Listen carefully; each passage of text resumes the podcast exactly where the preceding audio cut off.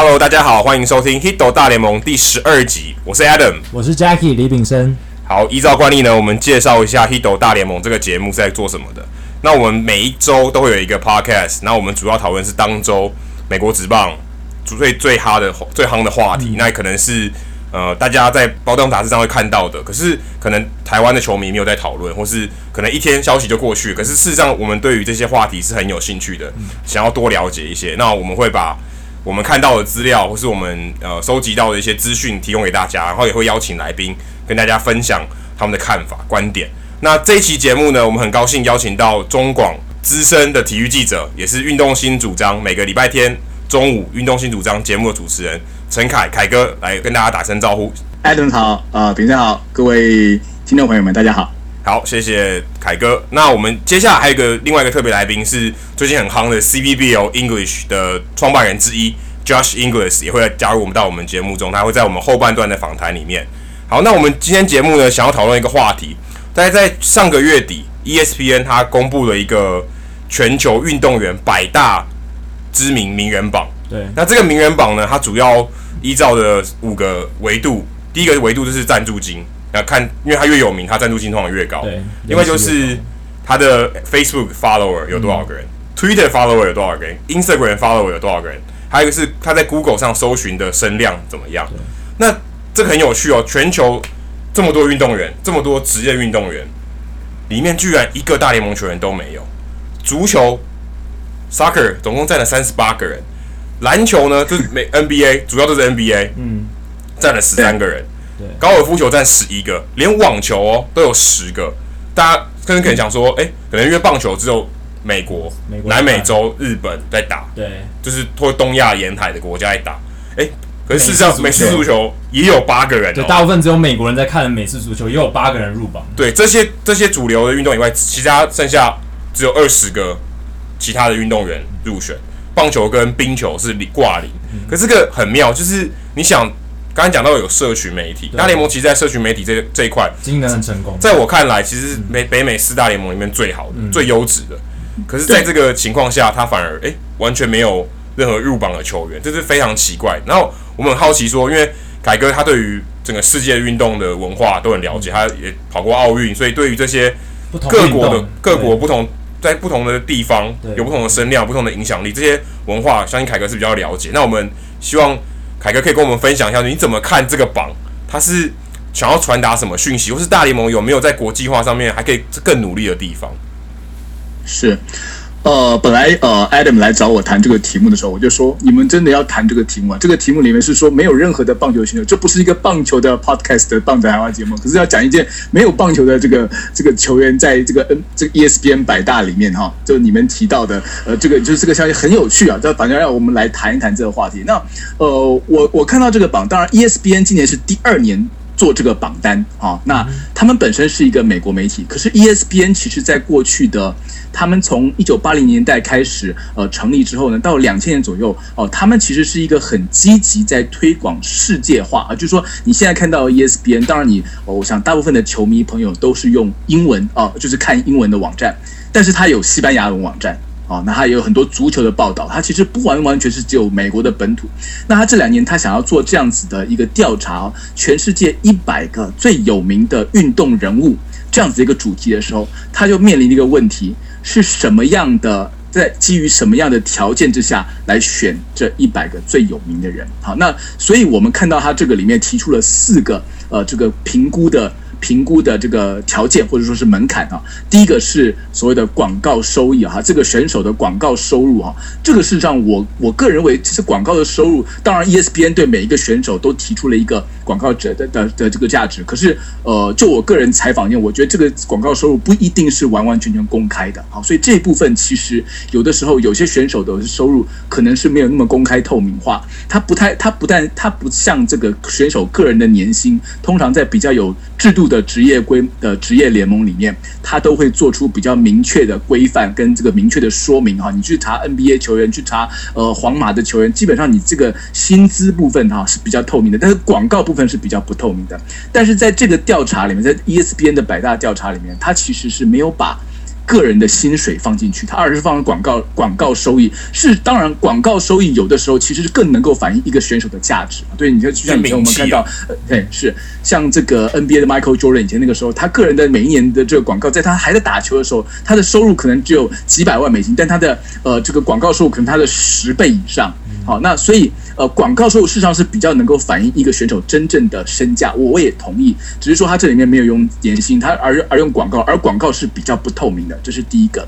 那再来说，他他采用的就是所谓的其他三项指标，包括 Instagram，包括 Facebook 跟 Twitter。这三项的 followers，这个就是呃追踪的哈，有兴趣追踪的这些其他的在网络上，这个他认为这是所谓的用这个来评估一个选手在网络上的社交声量。另外还有这个在 Google 里面呢，就搜寻这个选手的名字啊，这个的次数、这个频率，他用这些调查来评估这个选手在网络上的影响力。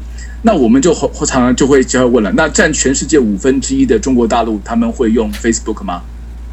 不会，不会，不会，没有办法用 Facebook。Facebook、Twitter 跟 Instagram 他们都不用。Google 也不能用，对，也不能用。对，Google 基本上也也受到很多限制。对，他们用什么？他们用微博嘛，对。所以这就是一个在讨论的时候，如果你要认为这是全世界最有名，那你把这个四这个四分之一、五分之一的人都不算进去的话，那这东西的代表性又会受到一点质疑啊。所以在我们看到它这整个统计方法的时候，你会觉得它的统计方法里面有一点点的这个，它可能这个整个出来的结果可能有一点点失真，或者说是扭曲。好，这是一个在他们在选择怎么样做统计方法，当然这必必定要做出一些选择啊，就做出一些抉择。他他选择了这样子的统计方法，比如说他采用广告的代言，而不采用他个人选手的年薪。他采用这三项哦，这个来作为网络声量的代表，而不可能不把这个像像我刚刚说过这个 Twitter 这个微博啊什么这个中国大陆这一块。他就暂时也也就摒除掉了。那他呈现出来是，就像刚刚 Adams 讲的哈，这是一个呃，这个榜一百人的榜单里面呢，其实呃足球占了三十八位啊，甚至美式足球也占了八位啊，NBA 占了十三位。但是呢，这个所有传统我们的讲的全美的四大职业运动啊，包括了呃这个 NFL 啊，美式足球，包括 NBA，包括大联盟，还有包括冰球哈，大联盟 NHL Hockey，结果 Hockey 跟大联盟一个选手都没有啊！这个你说这个是不是很奇怪呢？这个当然是一点奇怪，而且，呃，说实话，我个人觉得大联盟棒球啊是在这四项职业运动里面呢、最早开始国际化，而且可以说是做得最完整的。我记得十年前我们就可以在利用大联盟的官网，我们就可以直接就看到，就是我们自己可以花钱啊，花钱去看这个去订购。啊，大联盟的比赛，对不对？我们就可以在网上看，我们不一定要一定要用电视转播来看啊。就是，而且大联盟也很早就开了西班牙文频道。那他们在这个国际化这个或者说网络化的这个领域上面，他们走的其实是国际化，可能没有像 NBA 走的那么快。那是受限于棒球这个运动本身就是在环太平洋圈呐。我们刚刚刚你刚刚提到，就是大棒球最早发展就是啊，有南美洲，对，有中南美的中南美洲，有日有亚洲，有美国、美洲这样加拿大、澳洲，其实这就是一个 Pacific Ring 的概念，环绕着太平洋的相关的国家都跟棒球都会跟棒都沾到一点棒球的边呐。但我大概沾不到边的非常少数，像。菲律宾就沾不到边，但是基本上环太平洋这个 ring 的啊，这国家都是有啊棒球的这个有棒球一些渊源在。那不是这个这一块的，还很喜欢打棒球的，那真的是没有几个国家。比如说像荷兰，荷兰，但是荷兰基本上也跟他们的这中南美洲属地有一点点关系哈。就是说，这是他这是棒球先天的发展局限。那所以在这个领域里面，他其实棒球选手的代言的代言，我我个人觉得并不算特别少了，但是我也。没有办法，就是可以很很明确的估计说，为什么在这次在这个整个身价这个投票里面呢，他们完完全全是一个人都没有，那是不是代表他们的国际化领域做的比较差？哦，你可以说是，但是也可以说是不是。就比如说好了，你你我我我看到这个排行榜里面呢，我看到呃，我就是一路往下看嘛，就像呃刚刚 Adam 说的，其实我我的工作其实是要接触很多种不同的运动，我不是只写棒球，我要写 NBA，有时候我要写写足球。好，但是在这个榜单里面，我第一个从第一名往下看呢，第一个我不认识的名字啊，是排名第十三的 Virat Kohli 啊，还有第十五名的这个 Mahendra Singh 啊，这两位都是呃来自于。板球项目的选手都是印度的板球非常有名的选手，啊，那他们的身价也很高。那你想看印度多少人？也是有十一亿人口，十一十二亿人口哈。他们这块经济让就是有这有这么强大的呃这个印度的人口的跟网络人口支持，可以把呃 Kohli 或者是呃 Singh 能够推到前十五名。好，但这个但是如果你不看不看看板球，像板球台湾几乎没有人在看板球，还板球这个运动在台湾是完全无感的哈。那那呃，在美国可能也差不多是如此啊。它的它的市场绝对不是在美国，它就是能够把它推到这个位置去。但是你看印度有十几亿人口，我刚刚说过，那你看。棒球哈，棒球我们都觉得棒球是很热门，在台湾很热门。台湾多少人？两千四百万人，好吧？那日本多少人？一亿人。韩国多少人？四千四百万。好，亚洲这边你加起来，隆夯不啷当加起来啊，两亿好不好？两亿三亿。那美国多少人呢？美国也三亿多人口，加起来才六亿而已。那当然，中南美洲也有，但中南美洲的这个人口就数又比较少一点点，因为它的岛少嘛。所以你才这个大大太平洋两岸加起来。你可能才六七，才不过是印度这个国家的一半而已哦，而而且板球还不是只有印度玩而已，所以如果你去从这个角度来讲的话，的确大联盟本身的这个市场的规模啊，它可能是有点受到限制。当然，你也会提到，就像刚刚说的，呃，这个美式足球为什么？那为什么大联美式足球不是更不国际化吗？美式足球根本是连美洲这个本土都跨不出去啊！那个只有少数日本几个国家在玩，好像都都跨不出去。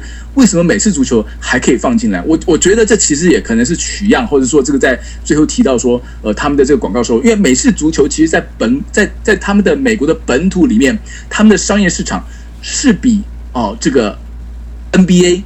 比 NHL 或者是大联盟要来的更夯。他们因为你看从例行这个球队一支球队是打十六场比赛哦，然后最后最后就开始打，然后就开始打超级杯了。你看美国大联盟辛辛苦苦一个球队打一百六十二场啊，那个差距差十场，可是他们每一场这个比赛所能够产生出来的广告价值就可以拼过大联盟，而且不是拼过只一倍。你看那个收视率永远最低一名最高都是美式足球，所以美式足球即使他们就是靠北国的本土都可以吃到，都可以吃进这个排行榜。但是大联盟的球员，大联盟的这这个比赛大就没有办法光靠美国本土，甚至加上一些亚洲这些资源，就可能连板球都拼不过。这是我看到这个榜单的感觉了。就是说，这个榜单其实只是让我们觉得说，哦，好像谁比较有名。但至于说你排谁第一名，第一的第一名 C 罗就一定比第二名的 Roger Federer 要来的有名吗？我也不这么认为。而且这个榜单里面其实怎么讲啊？像几个比较有名的女性运动员里面也是比较少见的，像现在呃，我们看到这个榜单里面，呃，女性最高的是排第十六名的 Ronda Rousey 哈，那他对他是一个前运动选手，他现在是一个 M MMA 的摔跤选手，摔跤也是一个基基本上很美国本土化的运动。那他当然这个 Ronda Rousey 她自己以前是北京奥运的这个女子柔道的铜牌啊，是美国第一个拿到这个女子柔道的铜牌，拿到女子铜牌。女女子柔道奖牌项目的选手，但她这几年比较有名，或她之所以有这么多的 follower，推这 follower，主要还是因为她也是现在也兼差去拍电影，她变成了一个娱乐界的一个一个明星哦，她还拍拍电影啦，《玩命关头七》啦，好跟人家打打架，哦，这个很精彩。啊，所以就长得长得又很又很正，然后又很会打这样子哈，就是这个女打仔这样的角色，所以她的这个呃所谓的这个知名度，并不完完全全来自于运动圈，也有也有可能有相当一部分是来自于娱乐圈或者影剧圈啊，所以这个又但但是她的排名，Ronda Rousey 排名就比 Sharapova 啦，或者最近去这个要怀孕要生小孩的小威啦都要来是高，那你就会觉得哦，这个女性运动员可能我我比较站在这个立场，就是说这个排行榜里面哦，的确显示出来女性运动选手。哦，这个可能他们的呃，这个比赛呃，他们的这个知名度啊，要再提升，还要再做努力。但是我也说了，就是这个榜榜单它本身它不列入选手个人的薪水啊，甚至于这个广告商的这个广告代言这个价值啊，可能各个单位估计会有一点误差，或是不是那么透明。所以呢，我我我其实有点怀疑，因为我个人觉得 Sharapova 应该还是比这个就是比小威，或者甚至是比 Ronda Rousey 可能还是可能要多一些。但是到最后这个整个整个统计下来之后，它是落在他们后面的。所以这是我看到这个榜单 大概的想法。如果说大联盟，嗯，现在最顶尖的球员，好，假如说 Mike Trout、Clayton Kershaw、Bryce Harper，可以这三个应该大家没有没有什么异议，说这三个最是最顶尖的。可是他们其实，在整个世界体坛的腥味就没有那么重。你看，他们就不像被塑造成一个国际化的巨星，像像 LeBron James，可能就是一个国际化的巨星。说虽然说 NBA 的收视人口可能在美国是。相对小的，嗯，那 LeBron James 他他是联盟第一人嘛，嗯，或 Stephen Curry，Stephen Curry 赚的钱远远比他少，可是 LeBron James 是他联盟第一人，所以如果我们用联盟第一人对联盟第一人好，假设 Mike Trout 对 LeBron James，那个明星的味道差非常多。那也有人说，Bryce Harper 就说 Make baseball fun again，让棒球更有趣嘛，对棒让棒球的这个文化再再度被受到重视。可是也一部分也暗示了说，棒球的腥味、明星味太少了。就关注度太低，个人主义没有那么强，可以这么说，就是这他他成为明星的机会相较起来，就是他是最顶尖，大家也觉得好像公务员，尤其像 Mike Trout 这种这么低调的个性，是不是对于说棒球在推广国际化上，我觉得以前像 Ken Griffey Jr. 那个时代，他就你觉得他就明星味，他有明星味很重，就推到那个高度，就就推到，就小时候我们都知道 Ken Griffey Jr.，就是我们没有在关注大联盟，我们都知道。现在小朋友如果不看棒球，他很难知道 Mike Trout。那这个东西是不是也是棒球在国际化上的一个阻碍？就算他其他东西做得很好，他没有塑造成一个明星，甚至他最好的球员不是明星的时候，是不是一个障碍？对于他推推广国际化上面？当然啊，当然每一个就像我们小的时候，我我哦，当然后来可能有一些争议，比如说我们那时看 Maguire 对不对？看 Barry Bonds 哈，讲起来突破都是大联盟一百年来的记录哈，这个讲起来就是全力打王我要突破了哈，这小葛瑞菲这样子这样子这么有天分然后有才华的，不过我我觉得这当然对大联盟的发展会是一点影响。可是，呃，因为我我觉得棒球的天生的这个比赛的话，就像他第一个是他棒球是九个人啊打，而且每个人其实戴帽子、穿衣服，其实每个人的面孔不是那么像篮球，篮球比赛基本上穿的比较少。我讲的比较直接一点，对对对，看得到脸啊，每一个对看得到脸，而且只有五个人在打，一个球队只有五个人在，棒球几乎是一倍的人数，而且很多选手一个球一场比赛除了投手之外，对不对？其他很多野手球不过去的话是没有镜头的，然后也。这个可能就是一环，只要搞不好一整场比赛都没有几个镜头，因为球没有打到他的那个手背方向去。这其实在，呃所谓强调电视转传强调视觉刺激啊，现在这样电视转播的年代里面，这其实这样的呃比赛的规则跟电视转播方式，对棒球其实是我要其实说是非常吃亏的一件事情。另外一个比较吃亏就是他为什么被大家说棒球好像不那么有趣？因为棒球的比赛的节奏相对于我刚刚讲到的美式足球或者是篮球 NBA，它真的是慢很多。他一场比赛要打到三个。小时是很正常，甚至要打到更久啊！也也，美国大联盟还没有这个所谓的比赛，还不会有结果，最后结果哦。这个呃，所以棒球比赛是打非常久。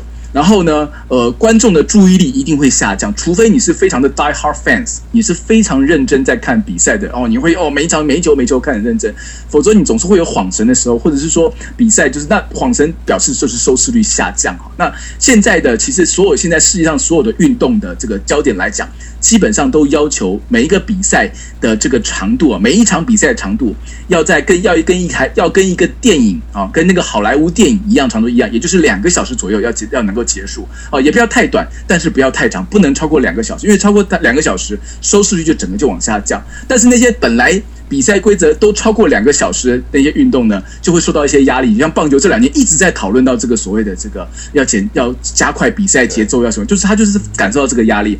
网球其实也是，但是因为网球本身它有比较悠久的历史跟观众的基础啊，它相对来讲，这些观众不愿意放弃传统，还愿意去忍受这些呃这个时间不定时，然后这个比赛拖很久这样，他们愿意去忍受看这个好球的话。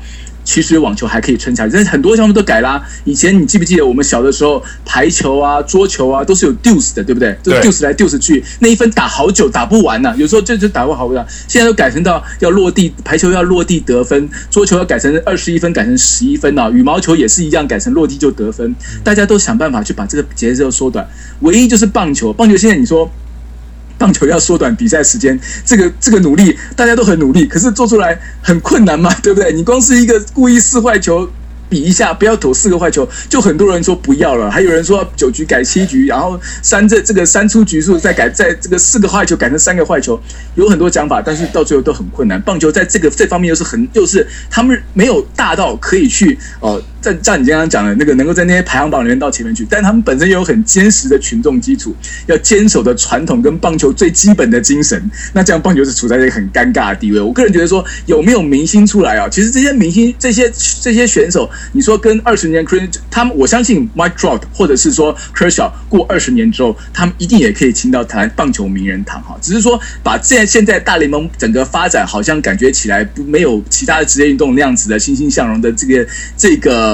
责任、啊，归咎到说他们这几个没有明星的，我是觉得对呃这些领头的几位选手是有一点点沉重啊，因为他们真的呃，我觉得选手基本上就把他成绩打得好，那打得好之后怎么样去行销他们啊，其实是呃整个联盟啊大联盟的行销，他们球队他们的行销部门必须要去想办法的事情。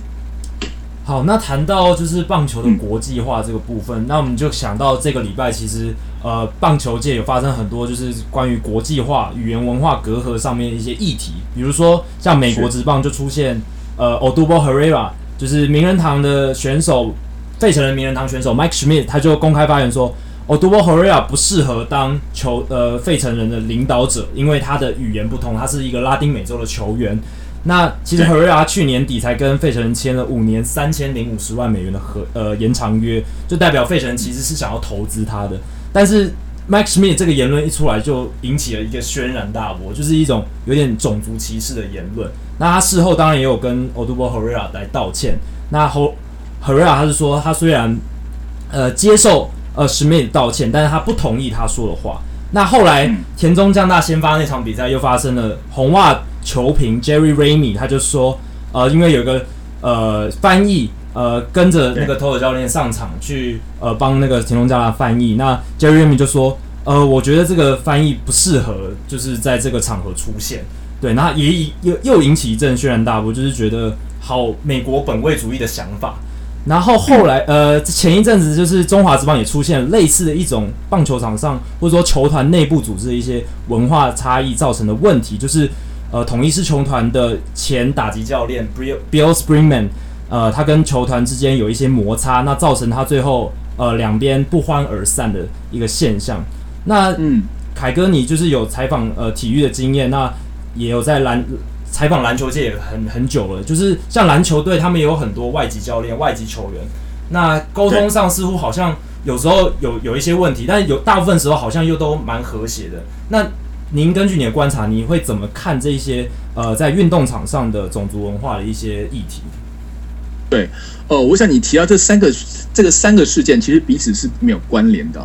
但是其实相对都回到了，就是呃，这个不同的语言啊，一同我们都说运动是全世界共同的语言，这句话听起来都很非常冠冕，有点讽刺，现在听起来有点讽刺，非常好听。可是你实际上，当你回到每一个职业运动的时候，你就会发觉到这句话其实并没有办法。一概去把这个所有的问题啊，就用这么一句美好的这个美好的想象啊，就要被打破了。因为其实没有那么简单。呃，这样第一个像舒米特的去批评啊，Herrera 这个事情，我我其实我觉得舒米特的批的批的批评并不是完全没有道理啊。就像呃，在大联盟里面，比如说像我举一个另外一个选手例子，像铃木一朗好了哈，一朗的个人的球技是毫无可以质疑的，不管他在美国或者在在日本，可是一朗。你当然，他在水手的时候，你有人会觉得他好像是水手的领导者，可是他可能不是那么用是这个所谓的 vocal 的，他可能会用一些。他后来我就像他接受呃媒体访问，他基本上不用英文啊，虽然他并不是不会听懂，他到了美国十几年，他并不是不会听懂，不会听英文，他甚至也能讲一点，但是他对于媒体访问的时候，他为了为了这个避免哦中间他自己的意思表达不清楚，他全部都是还是用日文，然后再请别人去帮他翻。那你在球队带领球队的时候，你说一个不是英文不不是很流利的选手，能不能够带领一个以英文为主的一个运动团队啊，沟通为和的团队来打？我个人觉得是比较困难，的确是比较困难一点。除非你说呃，什么事情都是身教大于言教，但是有的时候并不是这么简单哦。你会说我我举一个另外一个例子啊，就是像呃，大家说像二以前这个在 NBA 里面的例子，NBA 到现在其实有四分之一以上。都是来美国本土以外来的选手，好，那他们的选手，那 NBA 国际化球队代表是哪一个球队呢？就是圣安东尼奥马刺队，哈，这几年不但战绩好，而且球队球员的主将几乎都不是美国本土出身的，哈，你看 Tim Duncan 是美属维京群岛，然后 Tony Parker 是比利时出生，但是在法国长大，然后然后这个 Ginobili 呢是这个阿根廷人，哈，对他们这个球队在一度在二零一四年，他们那年拿到总冠军那一年呢，他们是全队里面有八个球员是美国本土以外的，超过一半哦，真的是国际化小型联联合国。那他们，但是他们这个球队里面，像有的球员，他一个人可以会好几种语言，像 Ginobili，他自己是阿根廷人，所以他会讲西班牙话。然后呢，他可以跟当时还在马刺队的这个来自巴西，但是巴西其实是葡萄牙语，但是跟西班牙有某种某种地方可以共通，就是就是在巴西人也蛮多人会讲西班牙文的，像他们跟中锋 Splitter 讲西班牙文。然后呢，他自己呢，还有的时候可能跟其他的这个选手。讲这个讲讲讲西班牙文就一一票哈，然后他又会讲一点意大利文。那他当时还有一个射手叫贝雷奈里，也在呃也在马刺队，所以他跟呃贝雷奈里讲意大利文，因为他以前在意大利打过球。那当然他也会讲英文，但是他美国来了这么久。哦，每一个队上的马马刺队的球员几乎都会讲。那 Tony Parker 其实他会讲法文，他们也会讲一点点，就会听得懂一点点的意大利文。啊，就是说他们每一个选手可能都会两种以上的语言。但是回到重点是，他们都是还是讲英文。好，英文还是为主。那他们每一个人在教练 Pop Up 其实在下战术还是用英文来跟沟通。那如果有任何一个球员哦听不太懂，那其他人可能在可能说呃这个 Ginobili 可能会跟本人在用用意大利文再解释清楚一点点。但基本上这个下战术是用英文下战术。像像这个 Tony Parker 他也听他也是用听英文，所以这样是一个很成功运用语言的一个。成功的范例，那有没有不成功的范例呢？啊，就是像我们在提到说，如果说大家都还是要以觉得以英文为主的话，哦，那其他的球员不讲英文可不可以？就像大家为什么红袜的球评会觉得，呃，田中将大带个翻译上来很突兀，因为他认为说你都来了美国了，你就要会讲。你就应该要会讲英文呐、啊，你怎么可以还带翻译上来呢？哈，啊，但是这其这几年来，大联盟整体的这个趋势，反而是认为说应该要尊重这些不同文化、不同语言文化。他只要会打棒球，其实你应该帮他尽量帮他解决语言的问题。比如像大联盟现在也是已经超过百分之二十二的选手是来自于西班牙裔的，所以有一些西班牙选手其实，呃，其实拉丁美洲选手其实英文讲的不太好。哦，那他们现在大联盟的要求说，每一支球团都要有这个西班牙文的呃这个协通译来协助球员在场上场下的问题啊，这是球员工会他们去要求得得到来的结果。那这样子到底？到底回到刚刚秉承问题，到底这样做是对还是到底是哪一个角度是对的？我个人认为，在领导者角色里面，其实真的是要以一个语言为主。你说你完全，如果你今天呃像王建民好，他其实他现在英文其实也是这样，还勉勉强强还可以啊。但是你主要能够当领导者角色，你除你除了个性要够之，呃个性本身要能够够开放之外，你还要能够去跟队友沟通。那这点来讲，你缺少他语言的语言的障碍，其实是很困难的。当初呃小牛队的邓威斯基。哦，他当然是德国人，但他美国去之后，当当小牛队领导者，他也是讲英文，他也不会用德文去引导队友，所以这点部分是必须的。但是至于说像呃另外角度来讲，我们是不是也去应该去照顾每一个选手？如果他愿意有特殊需求，就他们就很批评说，他们那个时候在批评这个。语言的事情就提到说，为什么大联盟的西班牙球员都不见得有翻译？可是每一个从日本、从来、从韩国来的选手，每一个人都带一个随身翻译，为什么？我觉得其实很简单，身价问题。如果你跟田中将大，你是五千万美元的投资，你做一个翻译有什么样有有什么问题？我当然希望我的投资有最呃最轻最最了解我的指示，然后能够帮我。创造最大的价值，那多一个翻译没有什么了不起。不过基本上这些讨论都是台面下，就是说你现在提到就是前名人堂球员啦或者球评啊，就是随口讲的一两句了。那这东西算不算是种族歧视？我觉得还不到，但有一点敏感，但是其实还不到啦。就是说他认为棒球应该是来这边打，你就是要会投球就好。但 如果这么简单的话，那我们也不用叫暂停啦，对不对？反正我们只要投出去，只要不要被打就好了。但是被打的时候，呃，连这个自己这个都不能够好好沟通的话，那其实也很奇怪。所以，呃，我觉得这是给大家多一些讨论了，但是到有没有到一个？种族歧视或者到这样，我觉得还也还不到，但是这是可以多讨论，而且呃，的确多学一种语言，其实呃有益无害嘛。就是你多学一种，就是多一种了解多一种不同的文化方式。哦，那就像这个 Adam 他自己做了这个听英文的、学英文的，呃呃，看大联盟、看 NBA 啊、学英文这个呃粉丝团一样的道理啊。其实可以让我们用一种不同的角度来练习啊。我觉得这其实是我们在运动之外的另外一种收获了。我们我一直都很觉得说这样事情是很好，就是你用运动来认识世界，呃，用运动，那你除了你自己本。本身你在台湾的呃，除了用中文之外啊，你能够用英文去了解啊，这如果要更多语言当然更好。你会有一些球迷会日文，对吧？有球员会可能会西班牙文。我想这对我们了解世界各国的运动都会更好，都会有更深入一层的了解。好，那就是凯哥，你会跟跟我们分享一下，就是关于就是同一支外籍教练 Springman 这个事件的，就是比较特定的一些看法，就是说针对这件事件。呃，大家吵得很凶，然后就是呃，CPBL English 他们有呃发布一篇文章谈到这件事情，那正反两边都有呃支持或反对的声音。那不知道凯哥，您您您对这件事情的看法是？因为是只有语言上、文化上的差异吗？还是真的是、还是棒球技术层面的问题？对，是哪一个？对，语言还是文化，还是甚至就是技术上知棒球知识上的差异呢？对。哦、我我我我先提这个东西啊，就是像呃，CBL 这个后面他这一篇就是前统一的教练 Springman 他的这个批评啊，我个人觉得，就我接触的中华职棒的教练，我觉得呃，应该是不到这么离谱的程度了哈。就是我们当然我们并不会有人认为我们是一个棒球技术或者数据开发什么很很观念很先进的国家，因为我们一直是融合，我们是看着日本、看着美国，甚至看着韩国，我、在学习怎么去经营职业棒球。那所以。呃，我们是，我们相对来讲是落后的，但是有没有落后到这种程度？我个人觉得也还不至于。说如果每一个选手都不用教练团赛前都不用开会啊，然后这个这在比赛就划手机，我想中华职棒没有这么容易混了。我必须要说，就是我看到很多选手教练呢，在私底下做呃做资料的收集、做分析，可能不是那么科技化。就是以前我们大家就看到很多人教练都拿个小本子一直记，对不对？打一个按打就记一下，哦，打一个投一个球记一下。好，很认真的记。那这些方法可能有一点过时，可能也有老旧，但是不可能是什么都不做，好，也不可能说什么观念都没有。那我也要说的是，呃，外籍教练来台湾呢，也不是一天两天了，也是来了十几二十年了。从以前早早期找日本教练，到这两年找大联盟教练都来。好，那一个、两个、三个、四个，啊那为什么只有 Springman 给中华职棒这么毫不留情的批评？好，那我我个人觉得，呃，不管是统一球团。或者是是不是可能个人的因素啊？这个球团的本身因素，这个比较守旧、比较保守的这个球团文化啊，然后或者是这个是不是可能都有一点关系了。当然，我因为我们其实我没有在第一线采访这个新闻，我没有办法做，我我没有办法就很直接的告诉你说谁是谁非。好，但是我想这个呃来台来的台湾外籍教练这么多哈，不太可能说呃这个这样子的情况哈，只有他一个人发现。但是我也要提到是。当你来台湾拿教练的薪水，跟你拿拿选手薪水是不一样的。选手的话，你可以投好球就好。可是教练毫无疑问是他不能不沟通。但是很麻烦的是，你会帮球员请翻译，你通常不会帮教练请翻译。至少在台湾中华职棒大概不会。你可能球队有通有一个整个翻译，但是不可能有一个教练这个这个在这个翻译部分。那所以。教练要想办法去让球员去了解，好，那那球员的反应是说，好像教练的教法都比较单一啊，不管你是长打型的还是这个速度型的选手，好像都是只有一种教法哈。这一部分其实就是他们在在谈。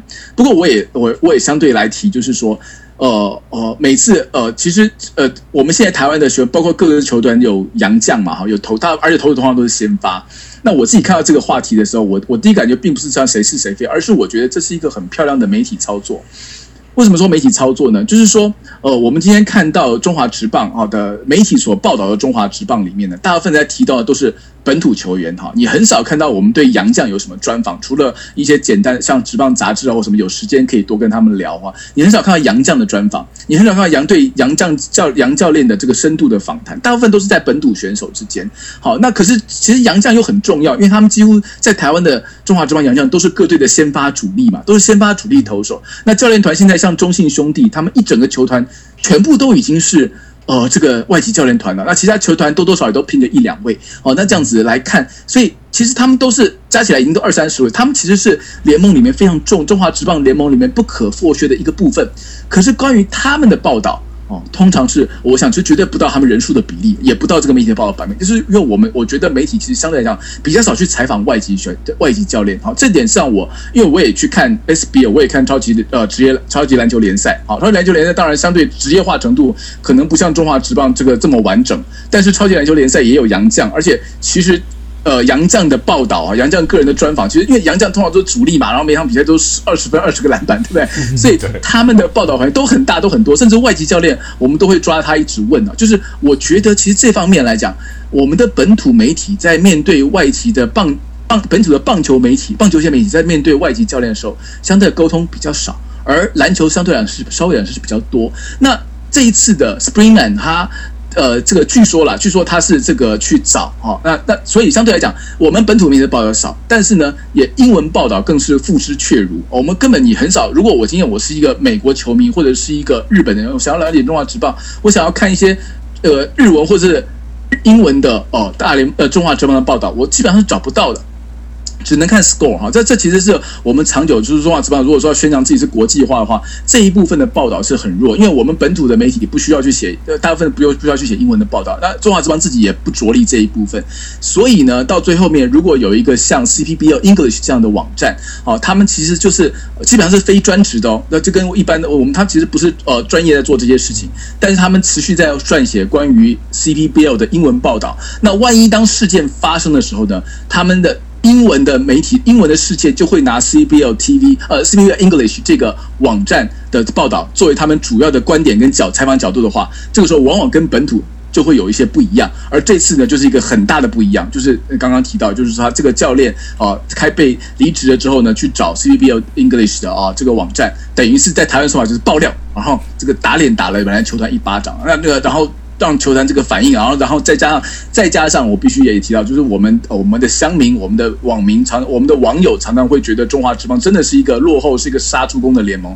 所以呢。搭着这个刻板印象，就把这个事情炒成了一个让球团不得不出面去再去回应这样的事情。这其实是一个，我觉得相对来就是打的一个很好的媒体的仗。那抓的是一个刻板印象，跟我们现在刚好我们缺乏英文外文报道这样子一个事实啊。那其实是。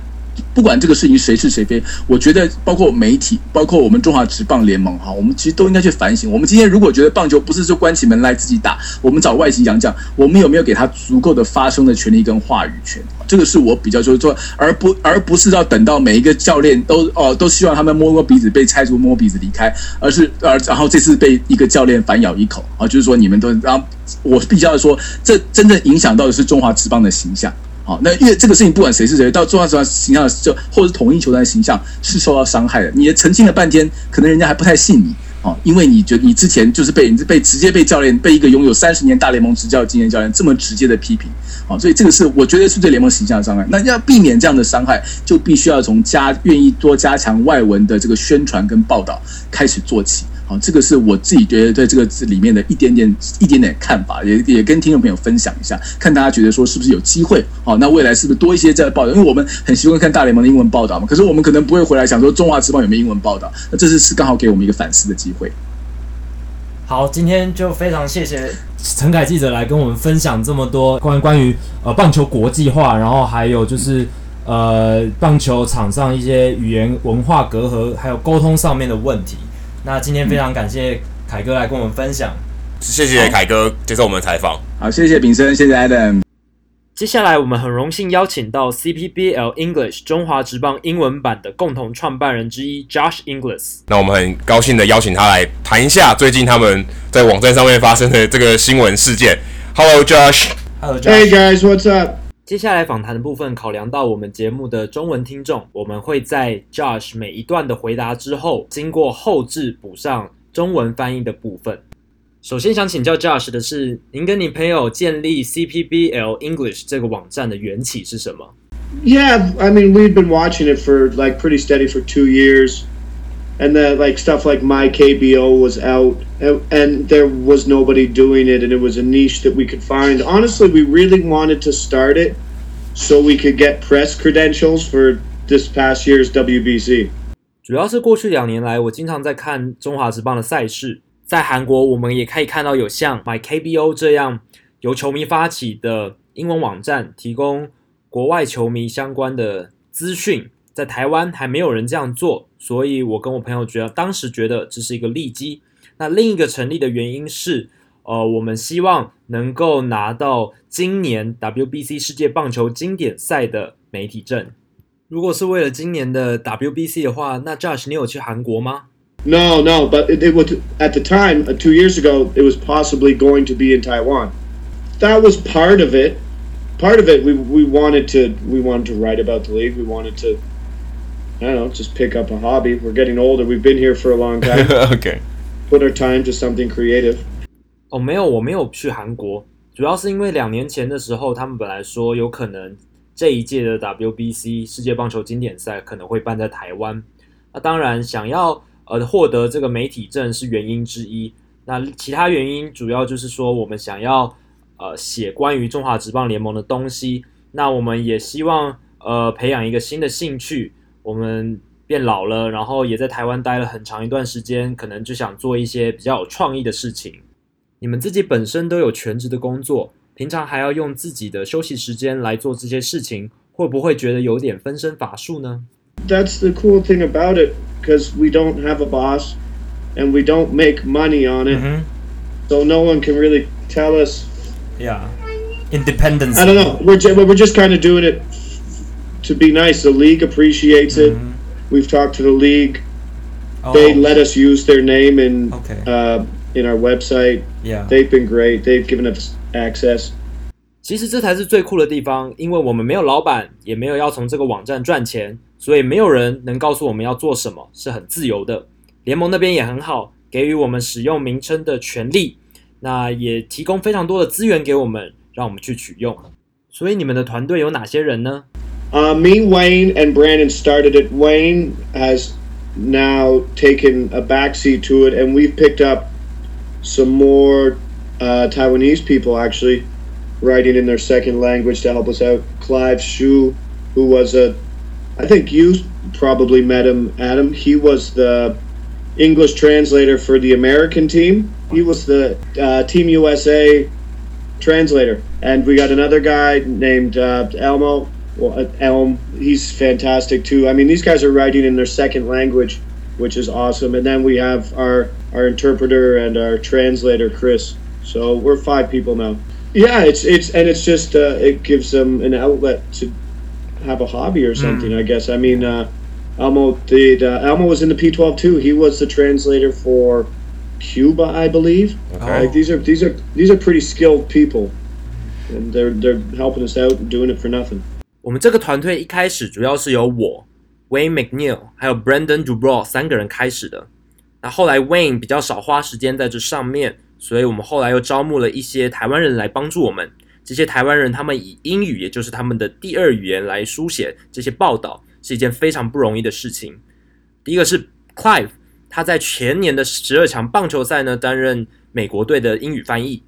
Elmo 他在前年的十二强棒球赛应该也是担任。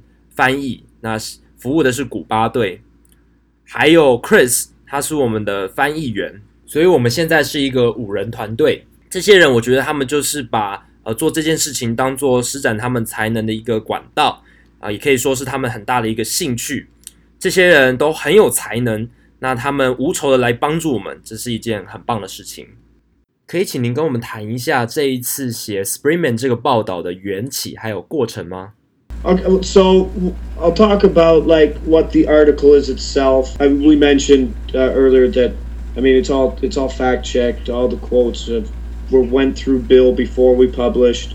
Mm-hmm. Like we took a lot of time to make sure it was correct because mm-hmm. it wasn't the most flattering piece of, of reporting yeah. Lions. Yeah. Mm. Uh, and it, and it you, you know what came out of it? It, it came because the Lions' lack of professionalism when they released Springman what the what the GM was saying and what the head coach was saying when they released him, that's what made Springman come to us and want to tell us a story. He's like, there was no miscommunication. There wasn't there wasn't a problem like that.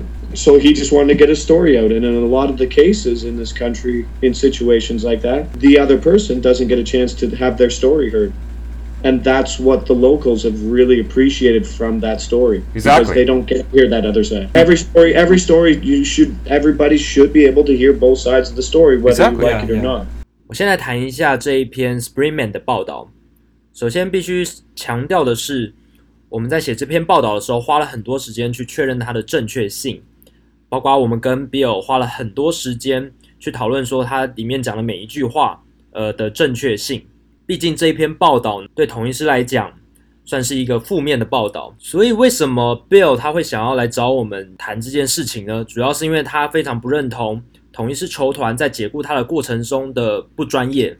这过程包括统一师领队还有总教练他们在解雇 Bill 的时候对外发表、对外发布声明说，主要是因为。Bill 跟他们之间的这个沟通上面的缺失，或者是说不协调，所以导致了这样的结果。那 Bill 觉得这不是事实的真相，所以他决定来找我们讲一下这件事情的全貌。在台湾有很多事情呢，通常只有片面的报道，而没有比较两方面的声音。我们写了这篇报道，反映了 Springman 这边的声音之后，其实很多台湾人是非常感谢我们。有这样的角度去写这个事件，常常我们在看一个新闻事件的时候，会有某一方的声音没有被报道出来，或者是说被大家忽略。我觉得这样是不好的。我相信一个新闻事件中，每一方的声音都应该被大众听到、被看到。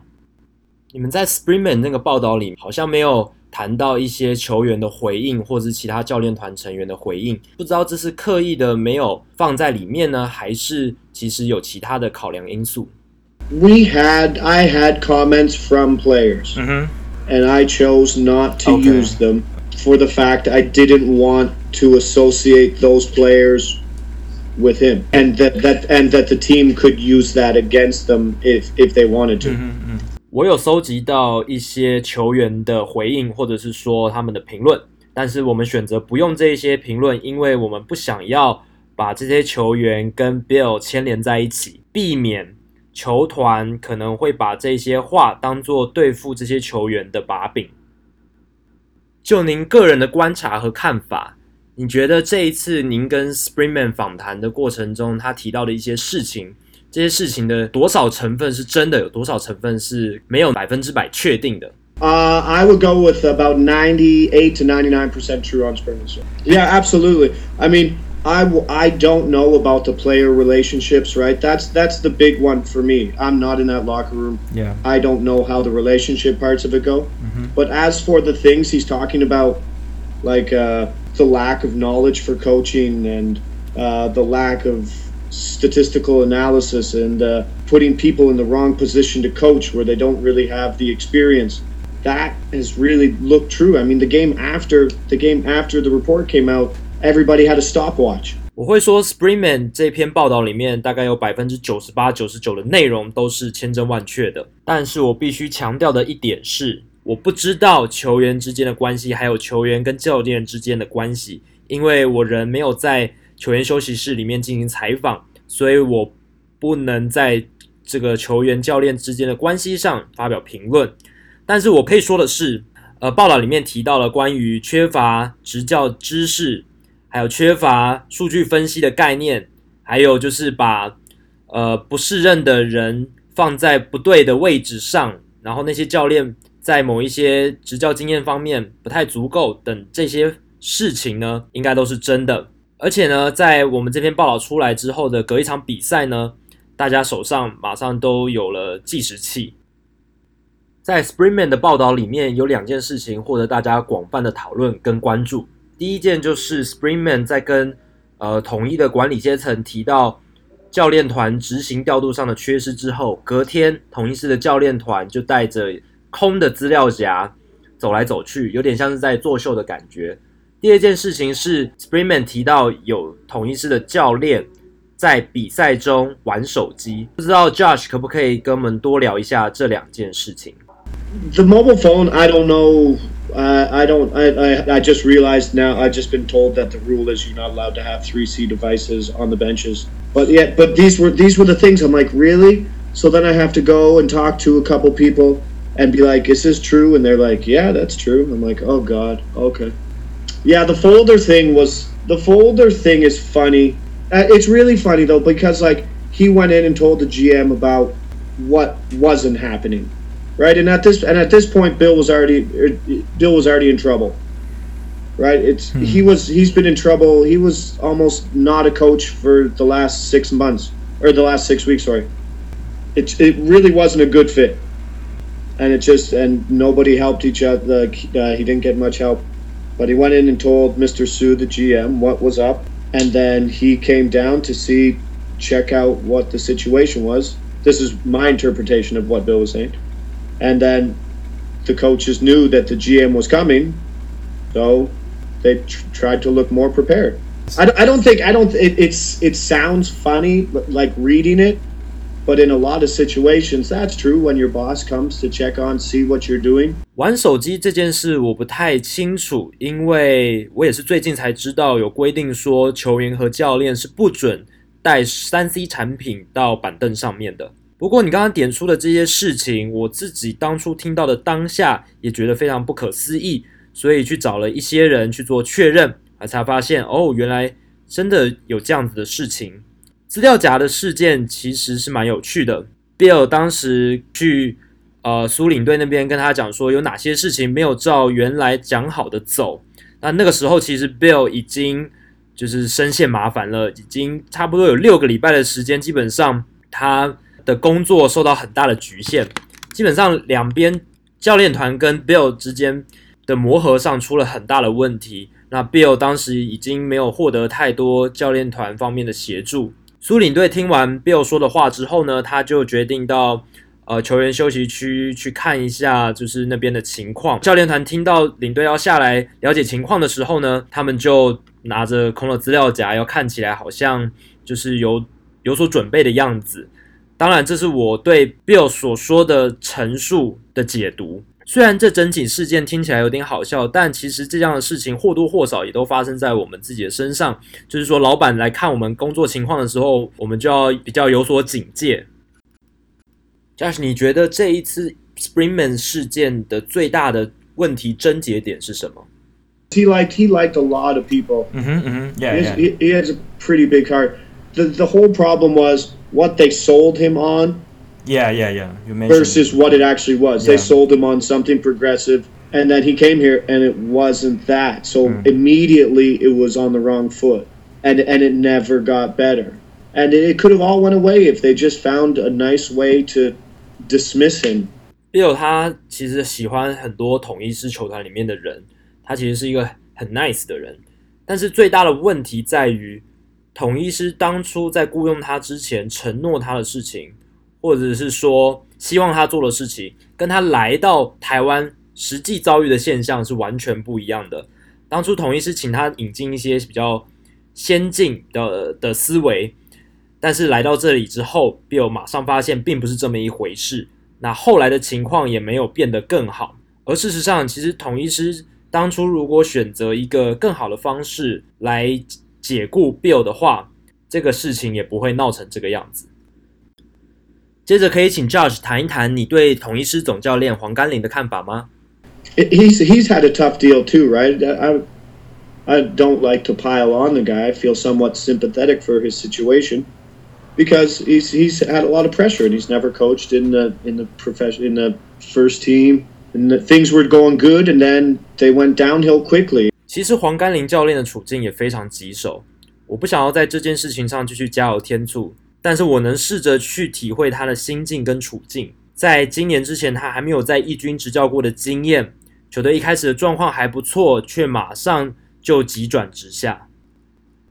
那你觉得这次事件的导火线有没有包含文化隔阂或语言沟通障碍上面的问题？Here's the tricky thing about that the communic the word communication Yeah. because the the Lions have probably one of the best translators. In baseball mm-hmm. on their roster. Mm-hmm. Uh, Tiger Henry. Yeah, and uh, I know when people throw around words like, "Oh, the they lost Springman because of miscommunication," I know something like that really affects him. And I'll, I'll tell you, it, it, wasn't a communication thing. It wasn't mm-hmm. a translation thing. It just didn't fit. It didn't work, and he didn't get the help he wanted to do it. Maybe the players didn't want to learn everything he wanted to say. I don't know. I'm not. I'm not in that locker room. It's tough to say. But like, Yeah. uh, but you're talking about the cultural thing. I mean, you mentioned earlier you want to talk about what makes a good coach.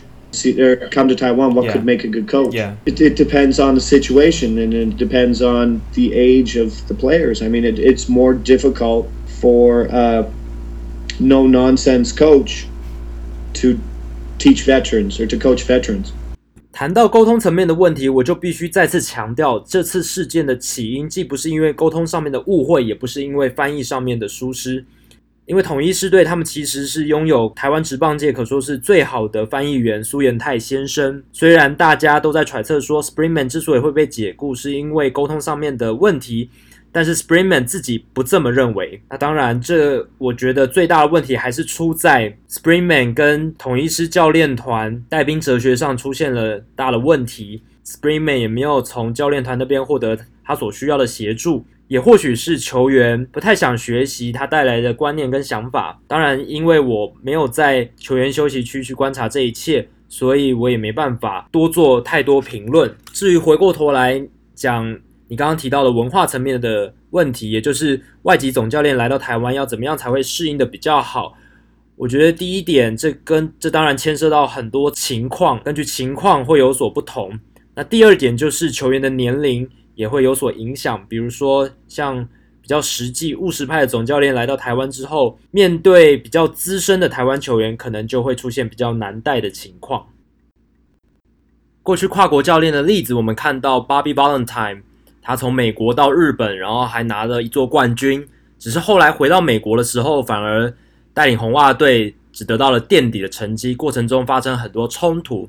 所以，Josh，你在看这些事情的时候，你觉得亚洲的执教文化跟美国的执教文化真的存在着很大的差异吗？Oh, absolutely. Could you imagine like oh, uh, I don't know, like a stereotypical Japanese, older Japanese manager going to the Major League Baseball and trying to implement something like that. Yeah, so we, we, we always think about it the other way, but it, think about it going back to that side. It just it wouldn't it wouldn't work, and that's one of the problems. I've I've talked with a few coaches, and I don't. I'm not a player, and I'm not a coach. I need to make that very clear in making these comments. Yeah. I don't want to come off as someone who thinks he knows the situation mm-hmm. because I only know from the conversations I've had with professional coaches here. And one of the biggest things that they've noticed is they don't get a lot of feedback from their players mm-hmm. just because they've grown up and they've been told not to give feedback. So there's there's less give and take, and it, I, I think that maybe could interrupt a relationship between player and coach, which is important. 执教的风格一定是存在很大的差异的。你能想象一个传统老派的日本总教练到大联盟执行他们的思维或想法吗？这是相当困难的。我们通常只谈论说外籍教练来台湾的情况，那反过来讲，亚洲教练到美国去发展的话，其实也会面临很多问题。当然，我的身份既不是教练，也不是球员，我也不想把自己当做一个好像真的知道内情的人。但是呢，我这些所做的评论呢，都是根据我跟台湾职棒总教练的谈话所得到的结果。那这些台湾职棒总教练他们观察到一个现象是，台湾的球员他们比较少给予回馈，因为他们从小就被教导只要遵从，不需要发表意见。球员教练之间的意见交流比较少。那我觉得这样子的情况呢，其实会不利于球员教练之间关系的发展。但偏偏球员跟教练之间的关系又是那么的重要，所以这是一个蛮大的问题。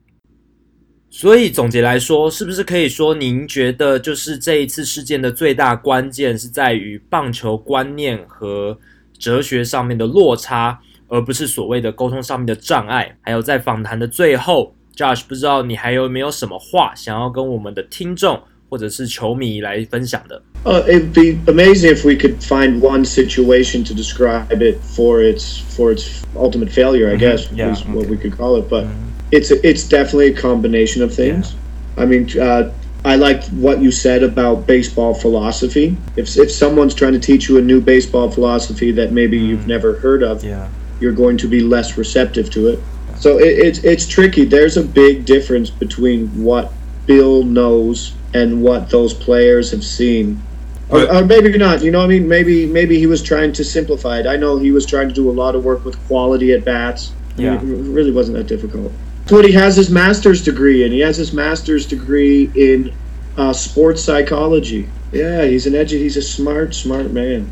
One thing we tried to make in that Springman article was it wasn't a bash on Taiwanese baseball or a bash against the league. It was Yeah. a specific organization because yeah, we we really enjoy Taiwanese baseball and we really uh, we don't have to say it. The amount of hours we've put into writing about it for nothing kind of speaks for itself. But we just hope it, it can improve Taiwanese baseball and maybe stop a situation like that before it happens again and we don't have to go through that mess.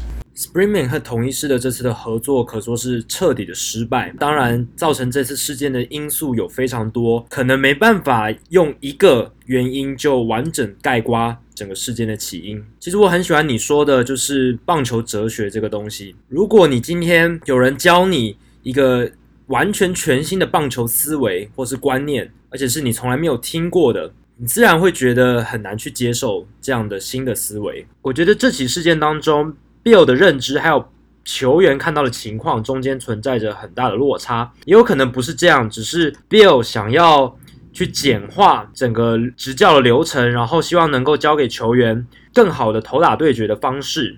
其实一切没有那么的困难。Bill 其实他是一个很聪明的人，他有运动心理学的硕士学位，所以他在这方面其实算是一个专家。我们在 Springman 这一则报道里面，其实一直有点出一件事情，就是我们写这篇文章或是做这个访谈，并不是要去抨击台湾的棒球或者是中华职棒，这只是一个特定球团中间发生的特定的事件，我们都非常喜欢中华职棒，也喜欢台湾棒球。这一点其实从我们愿意花那么多时间，在无酬的情况下去撰写中华职棒的报道，就可以看得出来。我们做这些事情，主要是希望能够让台湾的棒球更加进步，希望类似的事件以后不要再发生，就不用再经历这次 Springman 事件的种种乱象。Thanks, Josh. Thank you, Josh. No worries, guys. 好，非常谢谢 Josh 接受我们的访问。好，那接下来就进行我们本周球场单元的部分。今天 Adam 要带我们去哪一座球场呢？上礼拜在芝加哥嘛，对。但是因为我去的时候刚好白袜队没有比赛，所以我必须不能待，我不能待在芝加哥，所以我要往西边跑，呃，东东边跑一点，嗯，来到底特律。嗯，哎、欸，其实我到底特律的时候才发现，底特律其实离加拿大很近，哎，就在过过一条河，就五大无区。那过去就是加拿大，其实。从底特律是看得到加拿大的，这这、okay. 我到我到那边才知道，我觉得蛮有趣的，超级近。所以如果你要去底特律看球，其实你也可以去多伦多看球啊，是没有很没有到非常远，就是还算是可以飞得到的距离里面，嗯，就是蛮有趣的。好，那我们今天要介绍就是底特律老虎队的 Comerica Park。OK，它是在底特律市区，它旁边其实就是 Ford Stadium，就是美式足球的场地。嗯，它是在底特律的市中心，但是大家可能觉得底特律治安很差，其实那附近还蛮不错的，其实是算是治安蛮好的地区，尤其在球场附近，其实还算 OK。那这个球场呢，其实蛮特别的哦。它是它有一个游乐园在里面，一般球场很少有游乐园。游乐园一般可能就是一些正常看得到的器材。那这里面有一个非常特别，就是如果你有去 Comerica Park，一定会看到的，就是老虎的。旋转木马就旋转老虎啦。哦，旋转老虎，旋转木虎。对，旋转木虎，你就坐在老虎上面，在那边旋转，这非常酷的，很有很有噱头。因为老虎队嘛，这个很具象的东西。不是说骑在巨人身上也怪怪的，骑在教士身上，天天使好像合理一点。但是老虎就非常特别动物。对对。那除此之外呢，这边刚前阵子没有比较少介绍到吃的，前几个球场我们比较少介绍吃的。对。在老虎队的球场有一个很特别的。他们有一个很有名的连锁店，叫做 Little Caesar 小凯撒，它是一个小野人的一个图案。它的老板的连锁店。对，它的特色在哪里呢？是方形的披萨。哇哦，是方形，所以你你吃下你你拿到那个披萨的时候，看起来是一个田字，就四块，就很特别。你在台湾看不到方形，很少看到方形的。打破披萨的刻板印象。对，这是这球场很特别的。你在这个。除了在这以外，克里夫兰好像也吃得到，但是这里面是最有名的，因为它就在底特律，这是底特律的产业。对，因为他们老板那个 Mike Ilitch，他就是开 Little Caesar，然后赚很多钱，所以他的球场里面有他非常正常，起码有五六个，起码有五六个摊位，很难找不到，而且大家都蛮喜欢的，是就是几乎是球场必吃的。他是全美第三大的披萨连锁店，第一名是 Pizza Hut，第二名就 Domino，第三名就 Little Caesar。对，所以是很有名的，而且你在 Comerica Park 一定要吃的。嗯哼，另外一个就是。其他大家每个球场都有一个退休背号，嗯，是真的有背号。对，但是老虎队球场有一个特别例外的，他有退休但没有背号，怎么怎么那么奇怪？很怪吧？因为因为因为球员大家想说，对，都会有一个背号啊，所以你在球场上面的墙就会看到，就是通常是看台啊，或者墙，圆圆的，一个圆圆的上面有个号码，对，每个地方都有 Jackie Robinson 有四十二号嘛，对，哎，可是在老虎队球场有一个球员他被他退休纪念他退休，可是又没有背号，是 Ty Cobb。在他的年代，他是没有背号，所以你就看到名，他只有名字，但他没有背号，也没有也没有给他一个圈圈，你就只看到 Ty Cobb。年代太古早，那时候还没有背号，是一个很特别的地方。然后中外野呢，你可以看到他的 batter Side 打打者之眼，就是为了要让打者看得更清楚球。上方有两台车，因为你知道底特律是底特律是汽车之城，所以他放了两台车在那边，这是很特别的。有些球场现在也有摆车了，但就是也是 follow 他的，因为就是等于是做一个宣传，嗯，所以。它这个地方特非常特别，而且在中场的时候，也就是会有很多那种很每个球场都会有一些什么竞赛跑活动。嗯哼，哎、欸，在底特律是用车子的，各各有噱头吧？用车子跑很合理吧？就用当地最大的特色。你看，像酿酒人队是香肠嘛，然后华盛华盛顿是总统嘛，对，哎、欸，比车车子多么自然，对不对，对？车子在跑，就是要竞速用，就是用来用来竞速用的。所以这个老虎队球场其实还蛮多特别的地方，尤其是周边那些东西。而且老虎队球场中外野哦。如果你中外野，那中外野那条路上面看，嗯、你是看得到球场，看得到球赛的，因为它是它、哦、的那个门，它的栅栏是平行的，跟座位是平行，okay. 所以其实你可以可以站在栅栏外面免费看整整场球，其实你看到本垒的，哇，所以其实算不错。你如果如果想要去经过的话，在比赛中经过，其实是可以看一下球赛，看免费球这样。对，但是你可能站不了多久，也也会赶你，关键是有球迷其他会在那边。呃好，那今天的球场单元就到这里。接下来我们是数据单元，今天 Jackie 要给我们带来什么样特别的数据呢？好，今天录音这天，巨人队刚好派出 Jeff Samardja 担任先发投手。那谈到 Jeff Samardja，大家可能就是听说，就是他以前在小熊队嘛，后来被交易，然后这几年就是表现起起伏伏，然后最近是跟巨人队签约，签了很大合约。那他的表现其实一直都没有到很出色，但是今年球季他有一个非常非常。神奇的数据就是他从四月二十八四月二十八号保送教室打者 Jabari Blash 之后，到今天这场比赛第五局保送 Robbie Grossman 为止，他总共投了六十次三次三振，只有一次保送，等于是说他从四月二十八号之后他就停，几乎没有人在几乎没有在保送任何人，他就是。吃了秤砣铁了心，就是要投好球。哎，他是先发投手，先发投手其实相对比较难。像 Kenley Jansen，我记得好像是六十几 K 没有保送，对可是可以不一样，他上来就是对啊，就三振你。可是他，他能控制的因素比较多，先发投手就很难，很难，因为变因实在太多了。这个这么长一段时间只投出一次保送，七七场八场先发，然后六十三 K 只有一次保送，这样子的一个成就呢，是大联盟史上第一人。联盟史上以前还没有一个投手可以投超过五十次三振，然后只有一次保送的，这么难？对，超越就是什么 Pedro，你能想到的那些大投手 Pedro 啦，什么 Kershaw 啦，都没有办到。Samardzija 不会给人控球很好的印象。对啊，这就是最最神奇的地方，因为 Samardzija 之前的控球就是非常起伏不定，因为他其实就有他也是在拼球速的那种人，对，所以他控球其实没那么好。对，而且他其实算是就是他想要。